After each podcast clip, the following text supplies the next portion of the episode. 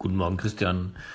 Ja, das Neue ist eine Änderung und ähm, jede Änderung hat auch zur Folge, dass es dann einfach etwas Neues passiert. Und wenn du immer das Gleiche tust, wird auch das Gleiche rauskommen. Aber sobald du etwas änderst, kommt auch was Neues raus. Und ob das revolutionär ist, muss es nicht immer sein. Es ist einfach nur eine Änderung. Und Revolutionen sind radikale Änderungen und die kleinsten Änderungen haben oft langfristig die größte Auswirkung. Gutenberg hat einfach den Buchdruck um, umgedichtet bzw. Ähm, wiederholbar gemacht und, und das Schreiben wiederholbar gemacht und das ist einfach eine faszinierende Sache. Es war nur eine kleine Änderung, die die ganze Welt revolutioniert hat. Bis bald, dein Uli. Herzlich willkommen zu meinen 5 Minuten und ein Bon mot von Albert Einstein, jedenfalls wird ihm das zugeschrieben, lautet ja bekanntlich, wer darauf hofft, dass seine altbewährten Verhaltensmuster oder Verhaltensweisen immer neue Ergebnisse erzielen, der ist schlicht und einfach verrückt. Und in dem Sinne hat natürlich Uli von Ulis Tea Time in seinem Colin auch ganz recht. Das Neue bringt Veränderungen mit sich, Veränderungen bringt auch das Neue hervor. Beides bedingt sich halt. Ähm, was jetzt natürlich interessant ist, wenn man noch mal ein bisschen zum Thema Gutenberg äh, schaut, was da eben halt passiert ist über die Jahre. Ähm, natürlich hat Gutenberg jetzt nicht wissen können, was eben halt für eine Revolution da stattfindet, als er einfach eine Weinpresse umfunktioniert hat, damit man mit beweglichen, gegossenen Bleilettern halt Bücher drucken kann für ihn ähm, war das eben halt so eine Erfindung, die er halt gemacht hat und äh, sah irgendwie gut aus. Und dann müssen wir jetzt mal gucken, was wir damit anstellen, mehr oder weniger. Scheint dann ihnen das so gewesen zu sein. Was ja interessant ist, und das ist ja auch nicht nur bei Gutenberg der Fall, ist, dass wenn etwas Neues in die Welt kommt, ist meistens ja erstmal das Alte nachahmt.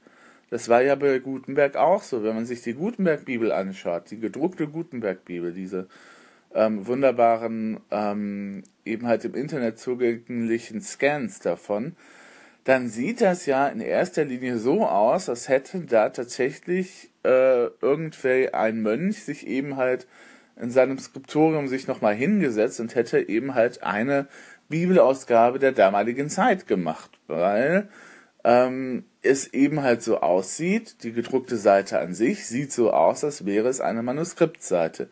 Jetzt sind die Illustrationen bei Gutenbergs Bibel tatsächlich ja vermutlich auch nochmal handschriftlich nachgefügt worden. Diese ganzen Initialen und so, ähm, womit wir dann irgendwie so eine Mischform zwischen alt und neu hätten in der Form. Aber es ist ja interessant eben halt zu sehen, dass das Neue tatsächlich bei Gutenberg eben halt das Alte nachahmt. Und das haben wir ja auch immer mal wieder dass eben halt die elektrische Lampe ahmt im Prinzip die Kerze nach. Elektrisches Licht ist halt nur ein wenig heller und diese Revolution, die damals dann durch dieses elektrische Licht ausgelöst worden ist, indem man jetzt sagen konnte, okay, wir sind jetzt nicht mehr vom Tageslicht abhängig und von dem Zyklus eben halt abhängig, der eben halt äh, durch die Natur entstanden ist, sondern wir können eben halt auch die Nachtstunden nutzen, hat ja dann auch nicht unwesentlich dazu beigetragen, dass es dann eben halt eine sehr industrielle Revolution gibt. Ne? Abgesehen mal davon, dass natürlich dann auch nochmal eine Dampfmaschine dann da war, die auf einmal dann eben auch halt gewisse Dinge ermöglicht hat, dass eben halt dann tatsächlich auch Elektrizität oder das Elektrische eben halt da war und man eben halt auch nochmal gucken musste, wie man halt damit umgeht. Und in erster Linie ist es dann scheinbar immer so, dass wir eben halt das Neue erstmal in der Form des Alten eben halt gebrauchen, beziehungsweise eben halt nachahmen die ganzen anderen Möglichkeiten, die später eben halt dann äh, sich durch diese Erfindung halt zeigen,